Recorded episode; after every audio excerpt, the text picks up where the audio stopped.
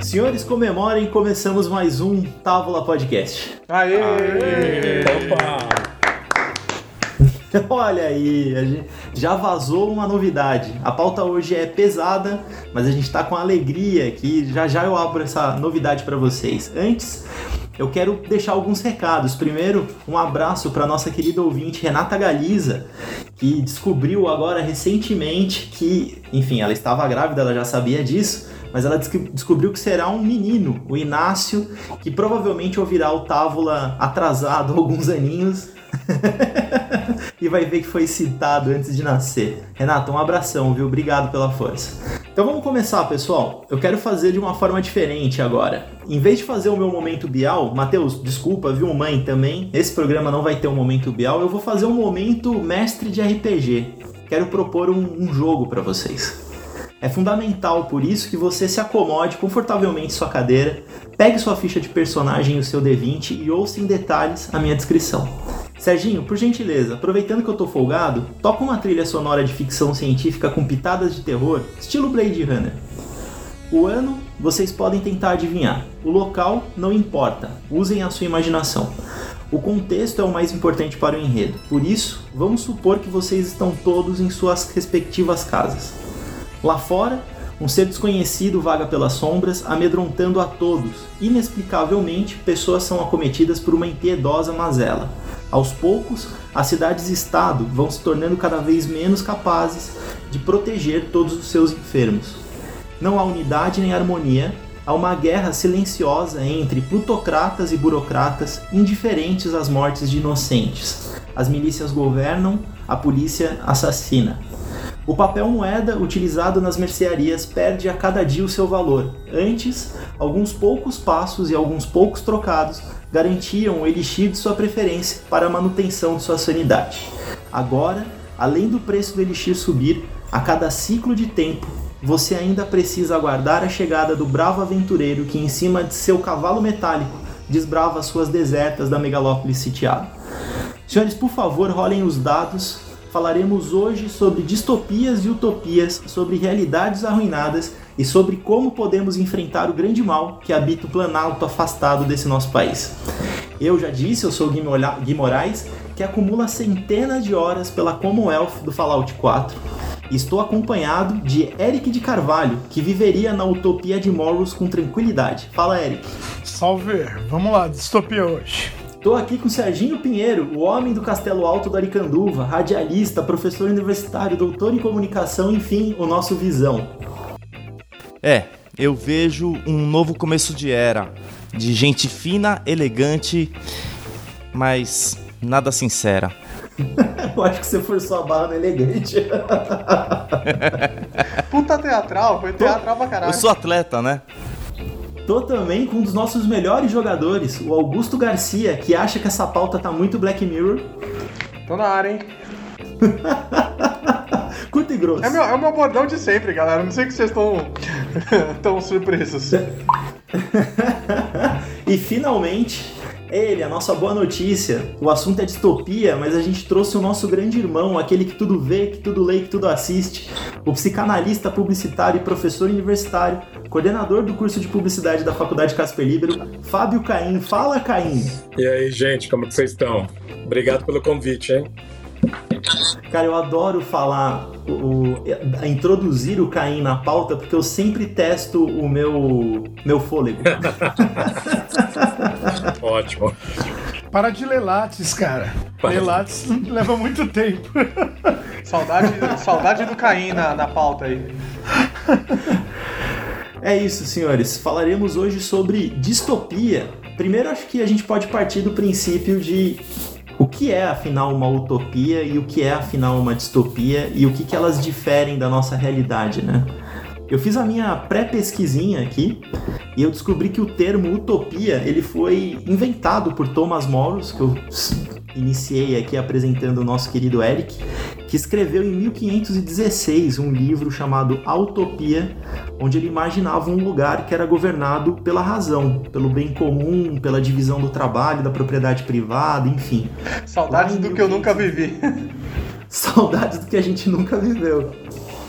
Eu até fazendo essa pesquisa vi que o Morus pode ter bebido do, da República do Platão, onde ele imagina uma sociedade governada pelos reis filósofos que afinal poderiam responder o que é justiça. Então, a gente está sentado aqui diante dos nossos três reis filósofos, Augusto. Serginho, Fábio Caim e Eric. O que, que, vocês acham dessa definição de utopia e o que, que vocês têm a acrescentar aqui que Platão e Morus ainda não acrescentaram? E o que vocês acham também da definição dos três seis filósofos que o Gui acabou de dar? Eu só fiquei pensando quem vai levar a mirra. Se fosse a birra era mais fácil. Acho, acho que não vai ser mirra, não. Olha, cara, eu acho que antes da utopia de Morus, que é de Moro, né, cara? Já, já, já conhece a piadinha. ok. Só pra não perder a piadinha. Ah, cara, sabemos aqui, utopia é o idealizado, né? Então, a utopia é idealizado e, por, portanto, no geral, é um mundo perfeito, vai, é meio que essa ideia, né? Então, utopia tem a ver com idealização, grosso modo. E aí, claro, um mundo mais justo, mais igual. É isso, né, cara? Ó, gente, o problema de pensar utopia é que a utopia varia de para cada um, né? Que a utopia para mim não é utopia para o Eric, para o Guilherme. Então a ideia de utopia é sempre uma ideia inalcançável, porque teria que ser singular, individual. Agora, distopia parece que é para todo mundo, né?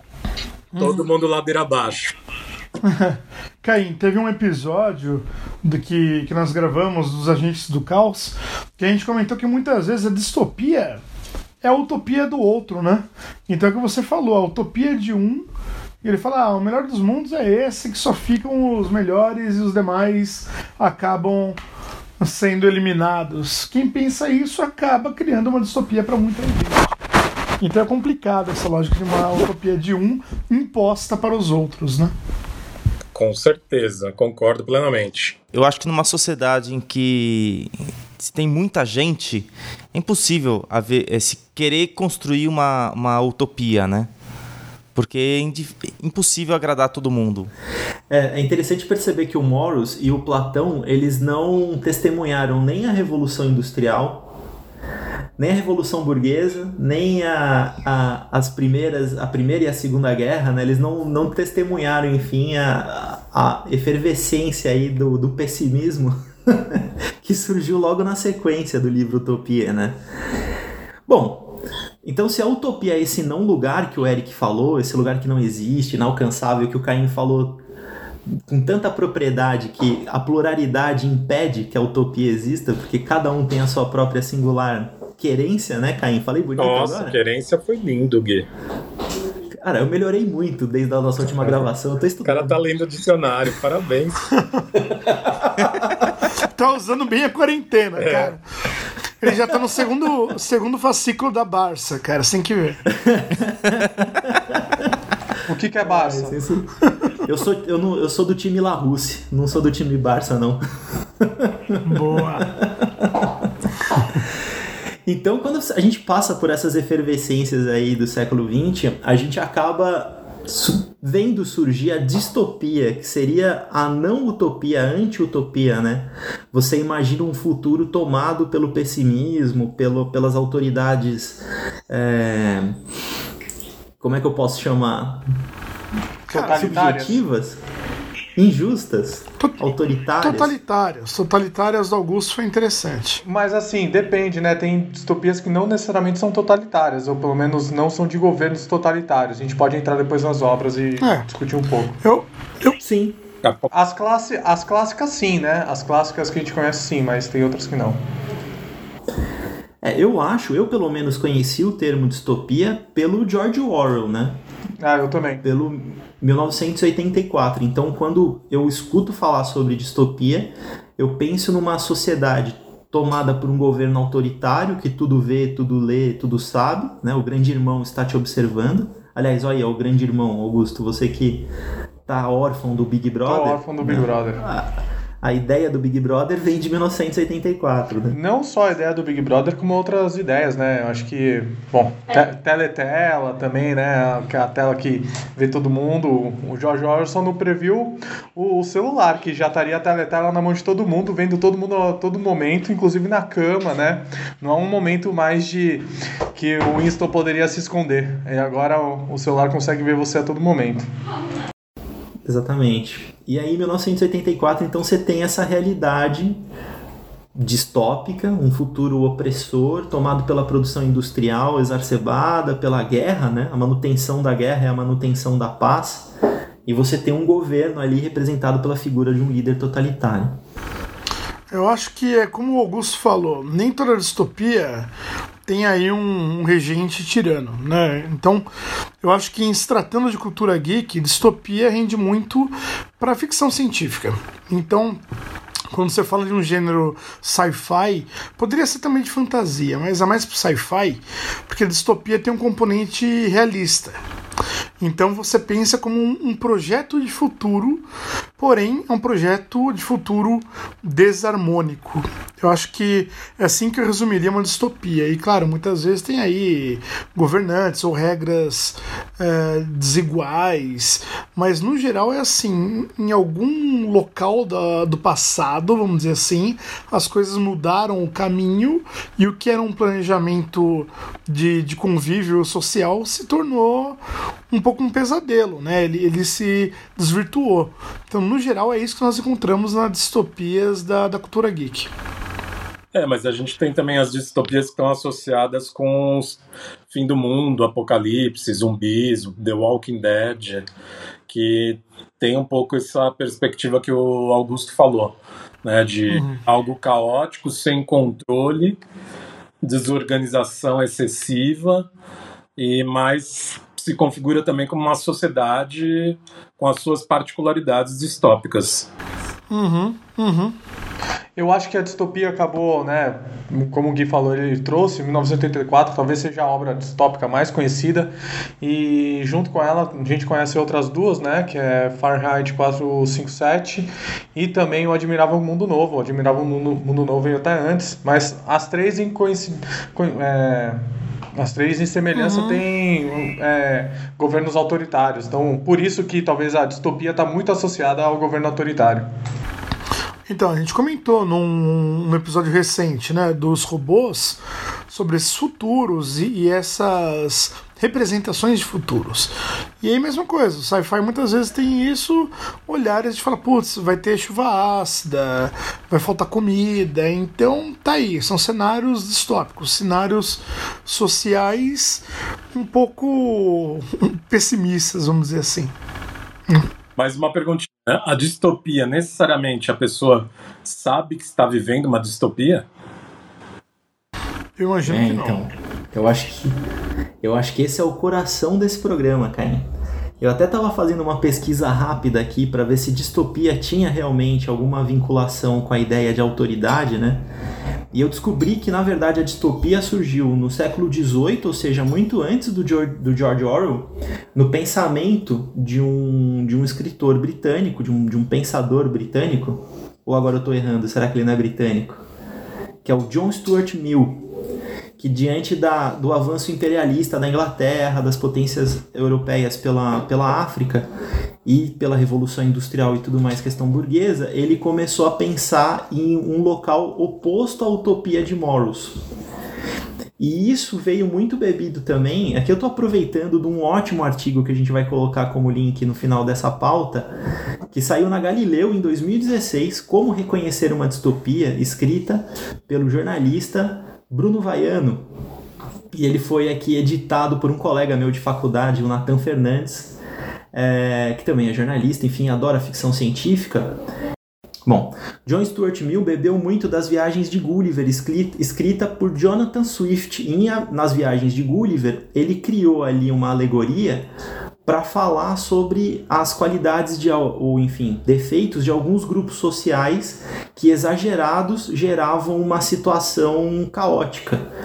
E o personagem acabava passando por essas ilhas e cada uma delas representava ali algo negativo que já existia na sociedade na época, né? Já são 200, 300 anos de distopia, a gente está chegando no momento em que talvez, e por isso a, a pergunta do Caim faça sentido, em que a gente está vendo alguns sintomas desse futuro imaginado por esses escritores surgindo na nossa realidade, né? Ó, Gui, o- Viajei? Não. O Admirável Mundo Novo, do Huxley, ele é bem interessante porque, na verdade, na visão de quem vive, é uma utopia. Só se torna distopia na visão de quem não se adequa à utopia. E aí Então, isso daí é uma outra ilha. É, mas eu acho que é, é muito isso, cara, que a gente falou no começo do programa. Me parece. Conheço pessoas, né? Na verdade, não conheço, mas sei que elas existem, que elas acreditam num país todo fanista, né? Que, que tá indo rumo ao, ao progresso, é o primeiro lugar no mundo. E para eles é isso que tá acontecendo. Eles estão vivendo uma utopia. E para outros parece Você- ser uma distopia. Você não conhece essas pessoas? Cara, felizmente não. Acho que o algoritmo. A- abre o Twitter. me isola disso. Pra isso serve a bolha, né? Também ajuda em algum- alguns pontos. Às vezes ajuda. Mas é, Augusto, você fez um levantamento, então, se a gente teve no momento pós-guerra o surgimento do Orwell, do Aldous Huxley, fazendo esse estudo sobre o pessimismo da sociedade, a gente teve agora muito recentemente, próximo agora da nossa existência, um ressurgimento das distopias, né? Seja pela TV ou pelos livros, pelos quadrinhos. Você fez essa sua lição de casa, atualiza a gente, você que é o cara do hype. É, é engraçado que em 2000, a partir de 2008, 2009, começou a vir uma onda de várias distopias, principalmente distopias juvenis, né?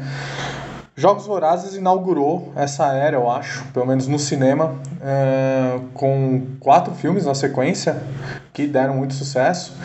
Inclusive, Jogos Vorazes vai, a partir do momento que a gente está gravando esse episódio, vai na semana seguinte já lançar um novo livro que é o prólogo de tudo o que aconteceu, que vai contar sobre o Snow e as primeiras revoluções. Então é bem interessante. Os Jogos Vorazes bebeu muito do, do 1984 e agora começou no, a levantar esse hype que depois trouxe Maze Runner, trouxe também a Insurgente, Divergente, Convergente. Não vou fazer piada aqui com a, a, a rima. E, e por último, eu acho que não é. O, o Caim tinha levantado na pré-pauta que o livro já é antigo, eu acho que é de 1980 e pouco, mas a série é muito recente, que é a Handmaid's Tale, que veio recentemente aí em 2016. Ela traz também um futuro muito distópico e é muito interessante Handmaids que mostra, por exemplo, é é bem distopia mesmo, mostra desesperança, é, ascensão de grupos fundamentalistas e quando, pelo menos a minha sensação, quando eu vejo um episódio de Handmaids, eu fico cada vez mais assustado. Não sei quanto a vocês. Eu ainda não vi. Eu preciso ver. Falam muito bem e ainda não, não assisti.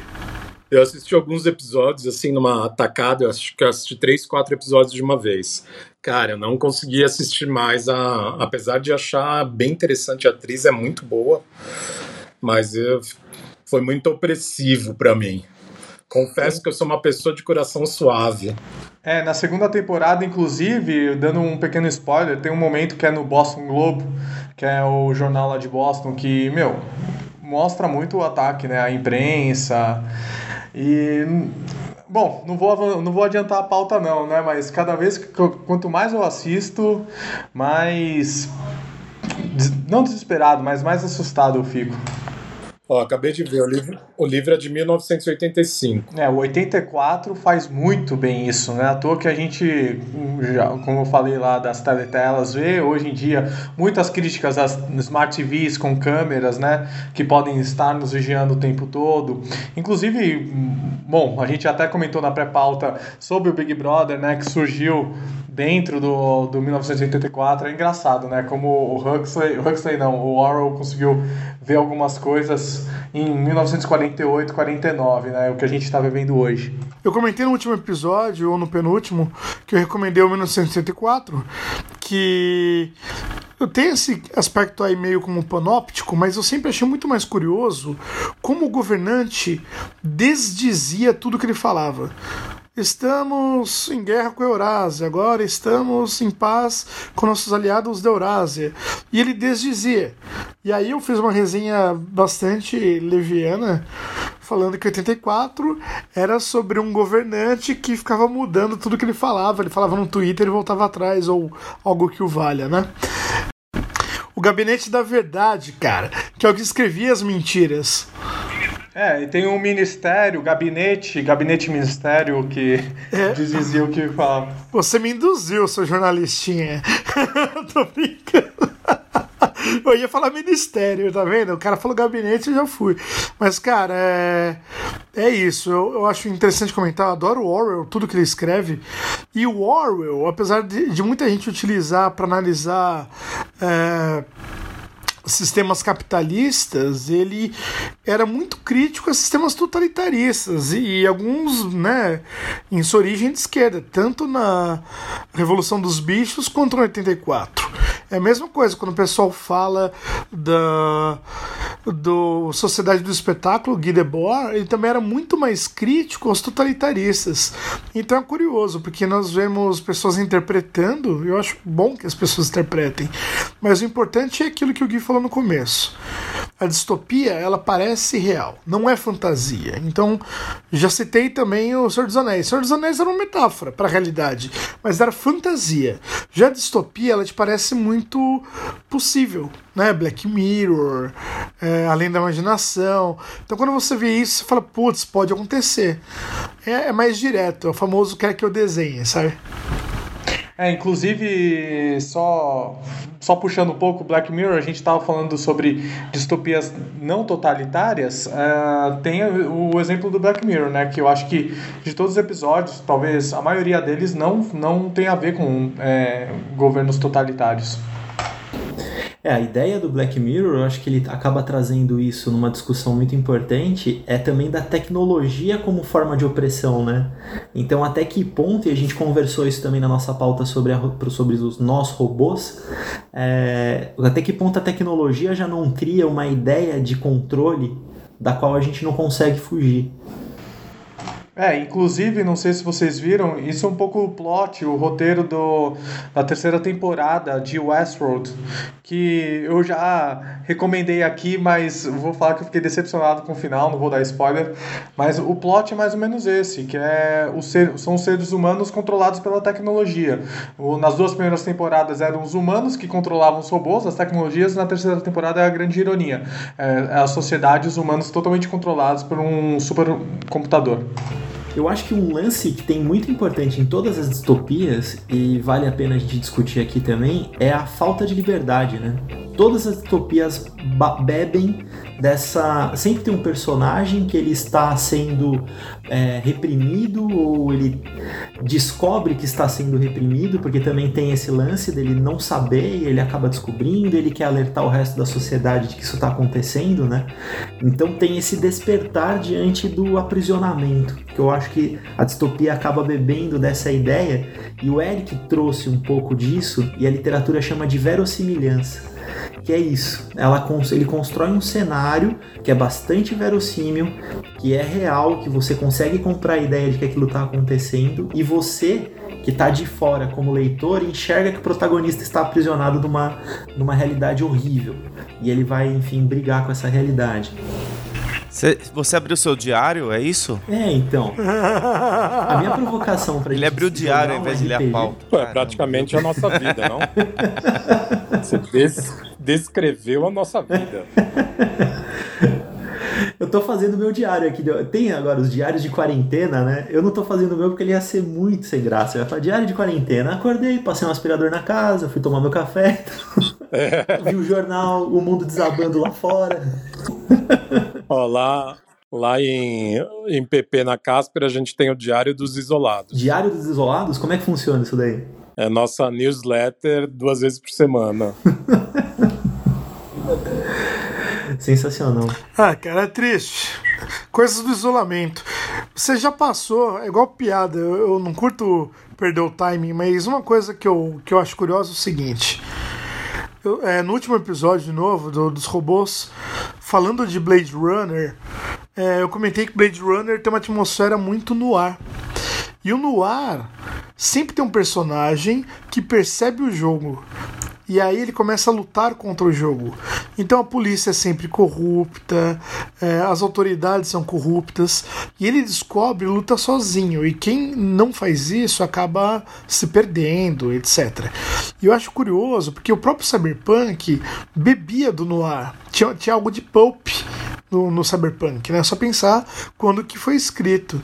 Então, muitas vezes, esse negócio de ah, no futuro ele descobre que tá tudo contra ele, ou que a polícia tá contra ele, ou que o governo tá contra ele, cá entre nós é uma distopia futurista, passada no futuro, porém é a mesma lógica do noir, do sujeito contra o mundo.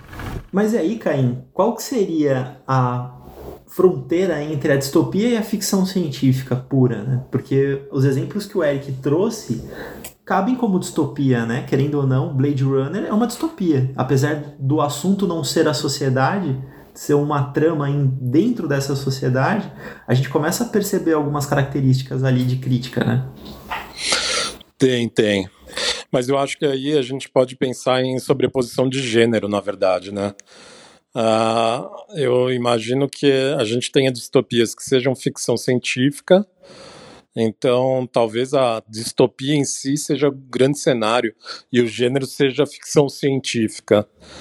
É, porque, na verdade, esses gêneros vão se misturando. Então, isso que é interessante. O Augusto estava falando da, é, dessa literatura infanto-juvenil distópica. Né? Então você tem uma literatura que é infanto-juvenil e a gente pode dizer até que Jogos Vorazes é ficção científica também, né? Porque os, o movimento 3D, as construções, a cidade quando chega em na cidade Panaã, né? Então é, é uma cidade futurística. Então acho que o bacana da, desses gêneros narrativos é que eles vão se misturando e deixa com certeza a trama muito mais complexa. É, e eu acho que nem toda ficção científica é distopia. Ah, então sim, pega com certeza. Star, Trek, Star Trek não é não. distópico, tem muito uma visão legal do, do futuro. E, e, um, e um filme que a gente não citou aqui, que eu acho que é muito curioso, que é de utopia, é um filme que eu acho que criaram muita expectativa e, portanto, houve muita decepção, mas com distância eu gosto dele bastante, que é o Avatar. O Avatar, cara, era sobre uma utopia. Porque os caras falaram, bicho, eu consigo viver num mundo perfeito, com os animais, um corpo idealizado. Só que acho que rolou muita, muita expectativa, daí a galera se decepcionou.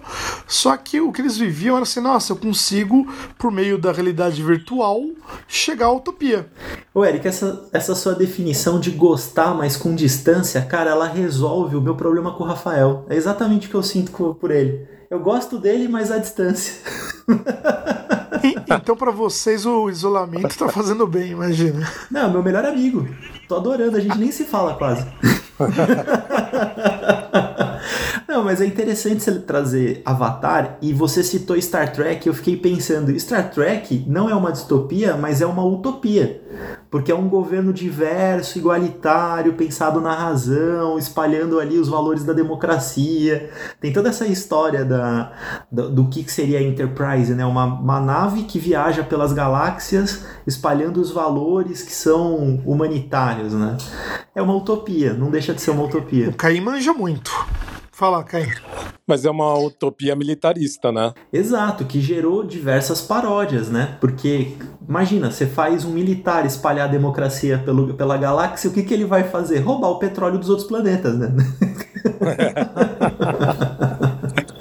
E vocês falaram dos Jogos Vorazes, é interessante observar que os Jogos Vorazes ele é baseado, enfim, isso daí é uma discussão, os fãs de Jogos Vorazes agora vão odiar o Távola, mas tem semelhanças, vamos falar assim para nos comprometer, né, Augusto, como um bom RP, com um anime da década de 90 que é Battle Royale, que é essa ideia de adolescentes em uma arena se matando, né?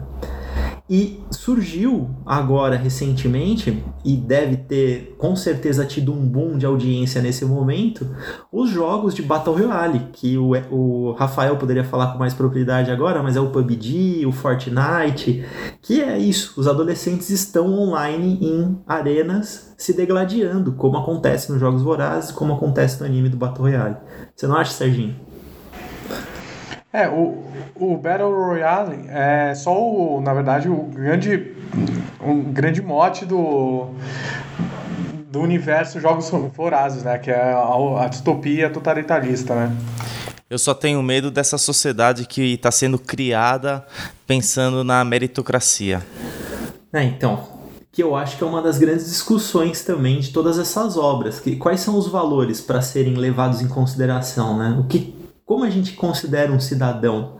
Eu tenho essa discussão no, no 1984 e eu vejo essa discussão agora na nossa realidade, né? Quem tem direito a quê? Quem tem direito à vida? Quem tem direito a, a existir? A, qual que é a pauta mais importante? A vida ou a economia, né? Vai surgindo essas coisas e isso vai fazendo a gente coçar a cabeça aqui do, do Orwell nesses momentos. É que eu acho que na distopia, né, enquanto na utopia, me parece que todos são eleitos, os eleitos, né? Na distopia você tem um segmento que é o eleito, né?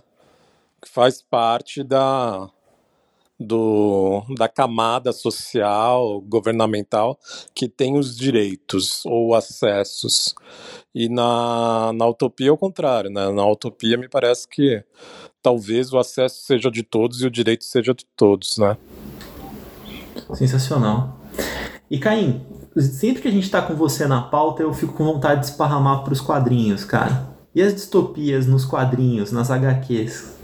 Como que elas são aproveitadas? Cara, a gente tem muito, muito, muito, muito. Principalmente com o mote de universo paralelo.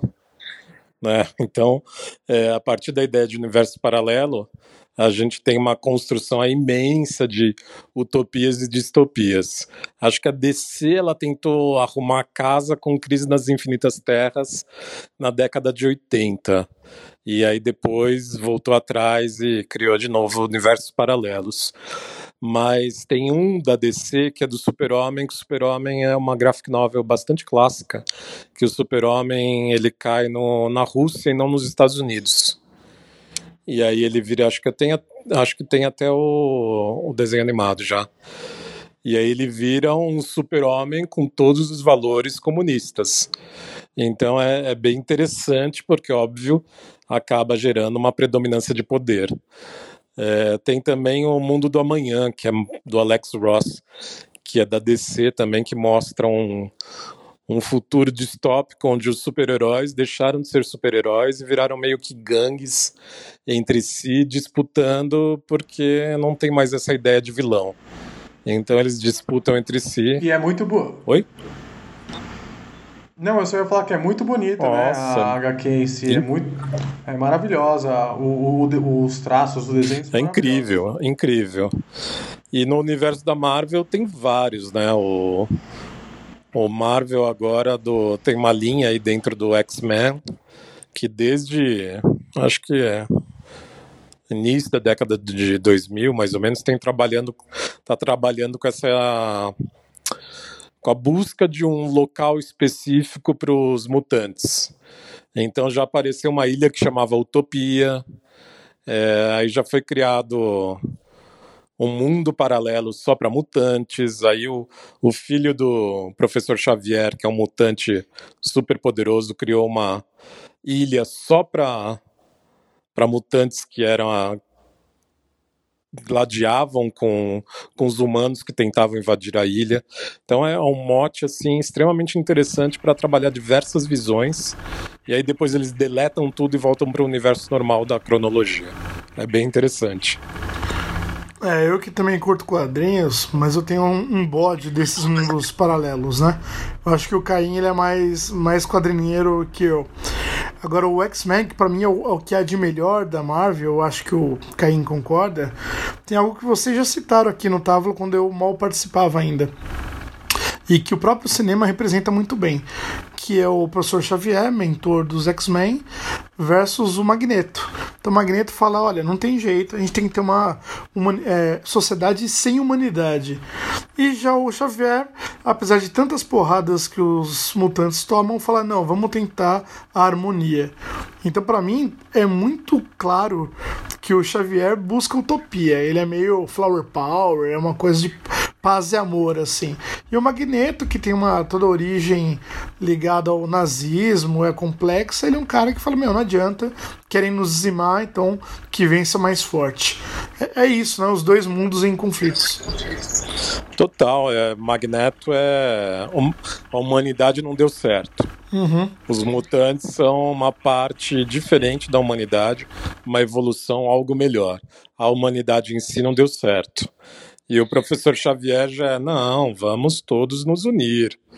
É, é o que o Eric falou, paz e amor e vamos fazer deste um mundo melhor para todos. E o Magneto, ele é um personagem overliano, né? Será que a gente poderia chamar ele assim?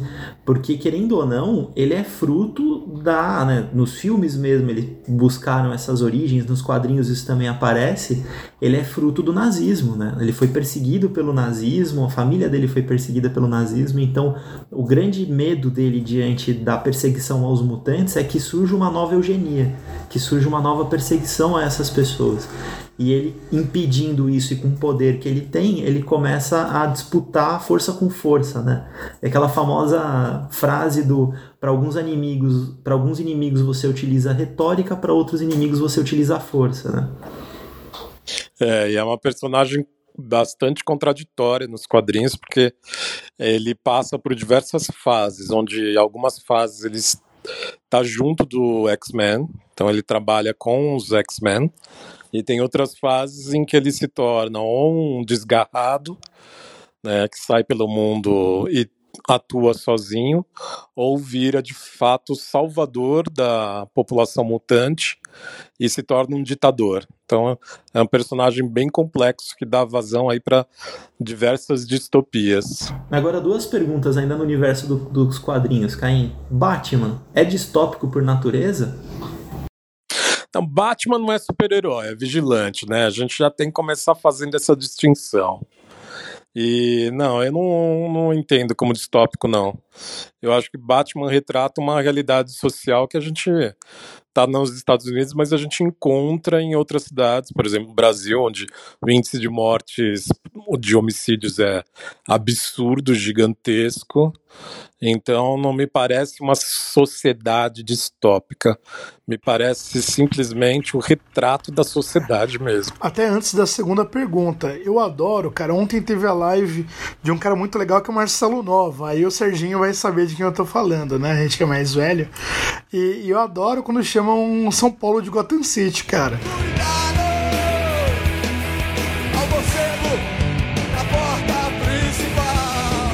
São Paulo, São Paulo é Gotham City, bicho. Não tem nada de distópico, Total. cara. Nada, nada.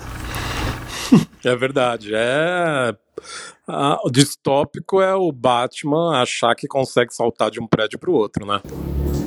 Vestido de morcego, né? Vestido de morcego ainda, pelo amor de só, Deus. Só falta o João Dória se vestir de morcego e dar porrada na galera. É uma reação, né, cara? Agora, a segunda.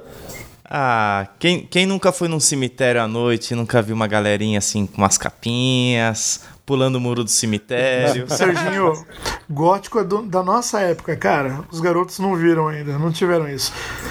Ah, desculpa, desculpa. Eles nasceram no final dos anos 80, né? Os emos, que já era uma versão bem. bem assim para vender. Bem. Eu era bem, bem, eu né? era bem, bem. Eu era Os perigóticos, que são os góticos que gostam de funk. Ah, para. Pirigóticos, não é é perigó... que eu não sou dessa live, Pirigóticos. o Augusto entende mais. Se entregou agora em Augusto. Não, eu, eu flerto Ele tá com tudo de preto, já aí. começa, ó. Não é um morcego, mas é um gato no ombro. Pra quem o podcast infelizmente não tem imagem, o Augusto está gravando o nosso programa com um gato no ombro, cara, um filhote de um gatinho, só pra dificultar a nossa retórica aqui. Tá difícil, cara. É, é- tá difícil lidar com esses gatinhos aqui. Essa é a Dolores, Augusto? Essa é a Dolores. Tá vendo? E a outra pergunta, qual que era? Westworld. A, a segunda pergunta, Caim, e agora ela é um pouquinho mais rebuscada. A gente. Nossa última vez que a gente gravou alguma coisa com o Caim, não sei se foi a última, e agora posso estar falando bobagem, os fãs do, do é. Távola que me corrijam. A gente falou sobre Watchmen. E o Watchmen, ele tem uma pegadinha distópica que, na, na minha opinião, agora descambou geral na série, porque a série é total distópica. Não sei se Mas é, é engraçado, a, a, série é uma distopia que muitos gostariam que fosse uma utopia, né? É, então, é uma distopia barra utopia, onde o governo americano ele é mais socialista, né? As humanidades venceram, existe um assistencialismo, as questões estão sendo resolvidas, mas ainda assim é um governo onde a polícia é violenta, né? Onde a violência é distribuída. E, e você, Caim, você acha que o Watchmen é uma distopia ou não? Qual a sua opinião a respeito? É, é, com certeza uma distopia. Ela, porque a distopia eu acho que tem essa característica, né? Ela pega um fato histórico, como o Eric comentou, e ela muda esse fato histórico. E a partir desse fato histórico tem o efeito borboleta. Então todo o resto do futuro muda por causa da mudança desse fato histórico. Então, e a mudança do a introdução de uma mudança na, no Watchmen foi o Dr. Manhattan né, com os poderes dele, ele muda a história, principalmente do Vietnã, e aí a partir do Vietnã se entra a derrocada dos Estados Unidos, né? Uma sociedade bastante violenta, é, com diversos problemas políticos, ou eu não me lembro agora quem era o presidente, mas se mantendo no, no na presidência várias vezes, Nixon, né? É isso. Então, é uma sociedade distópica, ao ponto do Ozymandias achar que, cara, temos que criar um inimigo comum, né, que vai dar vazão para que todas as outras sociedades é, encontrem esse, esse objeto de ódio e não o ódio em si mesmo. Então é totalmente distópica do, do meu ponto de vista. O Ozymandias, então, que é um personagem utópico no meio da distopia, né? O Ozymandias é o grande psicopata do Watchmen, né? ele é o verdadeiro é. vilão, né? Ele e o comediante é. são psicopatas, cada um à sua maneira, né? Aliás, tem vários ali. O Rorschach é um psicopata também, se for ver. É, então. Mas, é. mas eu acho que ele é utópico, sim, uma vez que ele fala: eu vou erigir um mundo novo, né, cara? Ele vai erigir um novo mundo. Porra, isso é absurdo. Né? É aquela questão da singularidade que o Caim levantou no começo do nosso programa, né? A utopia de uma pessoa pode ser a distopia de outras, né? E o Ozymandias, ele é a prova disso. Com certeza, é um personagem também complexo, bem interessante. Né, e dá a entender que ele é muito acima da média intelectualmente e atleticamente. E, no entanto, por ser acima da média, ele tem essa mesma perspectiva de: ah, vamos matar milhões para que outros bilhões sobrevivam. Para que haja um futuro. Você vê que, mesmo com seu histórico de atleta, ele não se importa com a vida de todo mundo. Afinal, talvez ele tenha. Ele, ele saiba que com cloroquina as coisas é. se resolvem, né? Ótimo. Essa, essa eu não vi vindo, eu juro por Deus, eu não vi. Acho que estamos rumando, senhores, para nossa conclusão. Afinal, a gente falou tanto de distopia e eu queria fazer só um adendo. É interessante também pensar nessa correção da história, né? Do, da, do revisionismo, né? Eu tô lendo agora O Homem do Castelo Alto, do Philip K. Dick. E é ah, um, um universo. Exatamente, é fantástico. É um universo em que o nazismo venceu a guerra. E aí os Estados Unidos é tomado, então, pelos alemães e os japoneses. E o mais interessante do livro são alguns momentos ali que vão se demonstrando como críticas na nossa realidade, em que ele vai debatendo os erros do liberalismo, os erros do autoritarismo e tal, e ainda é atual, né? Philip K. Dick escreveu isso há décadas e ainda é atual, hein? é uma excelente leitura. Como que a gente identifica então os sintomas da distopia? A partir de que momento que a gente vai falar assim, não, tá bom, então talvez a gente esteja dentro de 1984 aqui em pleno 2020, né? Ah, assista Handmaid's Tale, né? Eu acho que se tem regras, regras que pregam vai ficar vago, mas regras que pregam a desigualdade, cara, já é uma distopia, entendeu? E, e pode ser que uma coisa uma hora fica muito clara, né? Afinal, Claro, o capitalismo mesmo fala, cara, cada um vai correndo atrás do seu, etc. Mas eu acho que quando você tem morte convivendo com bonança, tem alguma coisa estranha, sabe? Ah, mas aí a gente tá falando de toda a história ocidental. É. Desde Não. isso se a gente não entrar em Egito Antigo. Sim, não, por isso que eu tô falando, que não é, é, né, corre o risco de ficar algo assim, mas eu digo, sei lá, de repente você fala, putz, são novas regras de que regulamentam, mas que elas também aumentam o distanciamento. Não sei se começa por aí. Eu acho que da eu acho que a gente não consegue identificar porque nos falta uma consciência histórica. Então a gente não tem noção exata do tempo que a gente vive.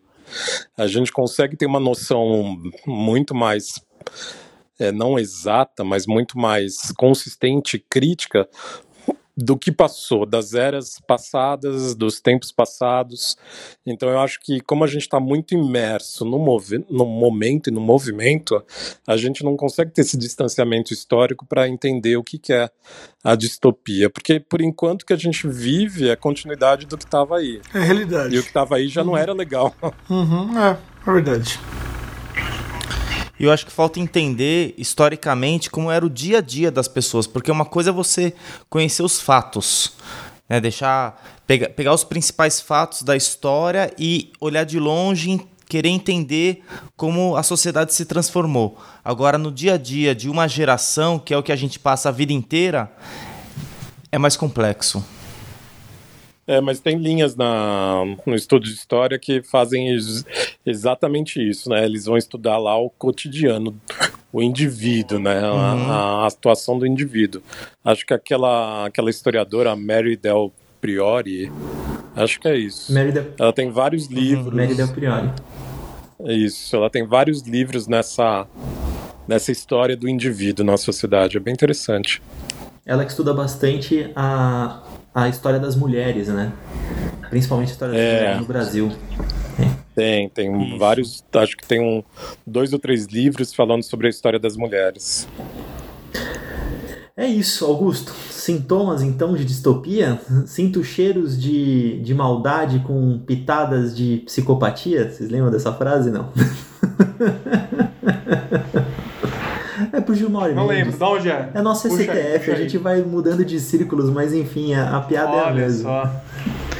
Bom, é, eu acho que o, o que fica aí é a grande desesperança de um futuro, né? Eu acho que isso tem em comum em todas as distopias. E não sei se está todo mundo vivendo isso agora, porém fica a mensagem aí e depois eu passo uma outra recomendação de série aí para fechar bem esse, esse episódio. Senhores, podemos entrar então nas recomendações, já que o Augusto fez esse, essa iniciação? Então vamos, vamos começar. Ele falou, ele falou, ele falou assim: depois eu dou uma recomendação. Então, por favor, Augusto, dê agora a sua Esse- recomendação. Agora que passou a vinheta, Serginho, né? esse daí é a caixa de ferramentas do âncora filha da puta. Porque o cara fala assim, não, depois eu vou dar uma recomendação. Então, então fala agora. Bom, eu acho que a gente pode entrar um pouco para discutir se é ou não é uma distopia. Eu acho que, ah, pensando um pouco agora, acredito que sim. Então, Years and Years, da HBO. Muitos dizem que é o Black Mirror da HBO, que mostra a história de uma família passando-se alguns anos. Então, em 10 anos, conta uma temporada inteira. E como a vida dessa família, em teoria, pelo menos, né? É, acaba ficando pior, né? Eles estão num ponto e acabam terminando a temporada num ponto pior, mais trágico. E muito por conta das decisões dos governos, da economia. E é isso, é, é a desesperança do mundo daqui 10 anos. E, mas aí vem umas lições de moral no final que talvez dê pra corrigir alguma coisa. Sem dar muito spoiler. Serginho, suas recomendações para um mundo menos distópico. Putz, pro mundo menos distópico, acho que não. Pra isso não. É impossível. Mas enfim. é, eu queria falar de um filme Ilha dos Cachorros. Que acho que vale Wes a pena Anderson, também. né? Isso. que acho que vale a pena a gente a gente repensar o que é a nossa, nossa vida. Até pensando no, no Augusto que tá com um gatinho, né? Dois gatinhos, dois gatinhos, filhotes. Você vê, se tá bom pro Augusto que tá com dois gatinhos, imagina pra namorada dele que tá com três, né? Nossa. Ah, Obrigado, Guilherme, obrigado. Vou, vou te apoiar nessa, vou te apoiar. ele vai gravar isso daí e deixar. Deixar em reprise. Tá gravando assim, aqui como tocando. você pediu, ô, Serginho. Tá gravado já. Vai, vai, vai- isso, deve- isso vai ficar em loop. Muda o nome da tábua pra rasgação de seda. Você, Eric, eu vou deixar o Caim pelo, pro final, porque o Caim ele gosta de dar 5, 6, 7 indicações. Já criei esse problema pra você, Caim. Faz bem, eu acho que eu vou propor algo diferente agora. Então, eu quero trazer um som que eu acho muito legal. Ele sempre tá no, no clima para ouvir, mas eu acho que ele, ele é legal, uma boa trilha para distopias. Então, não sei quem conhece, é Well, que é The Future Sound of London. Não sei se o Augusto conhece. Cara, é um som que não é de hoje, é um som eletrônico. E eles têm um álbum de 95, então a dica é retrô pra variar, chamado Dead Cities. E cara, é legal. É, é uma trilha de. cabia em qualquer filme, mas se você só ouve no escuro, no silêncio, ou no seu carro, quando você estiver no trânsito de novo, se isso voltar. É bem distópico, cara. É uma bela trilha pra, pra distopia. Future Sound of London, eu mando pra vocês Dead Cities.